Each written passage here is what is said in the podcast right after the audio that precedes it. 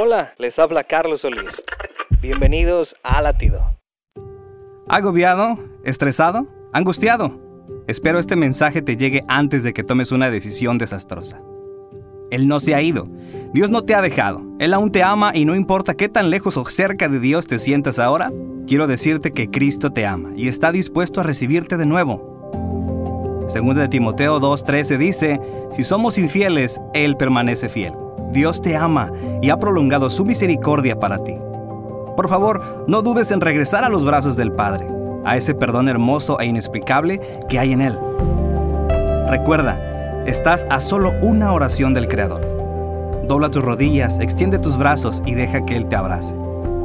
Todo estará bien.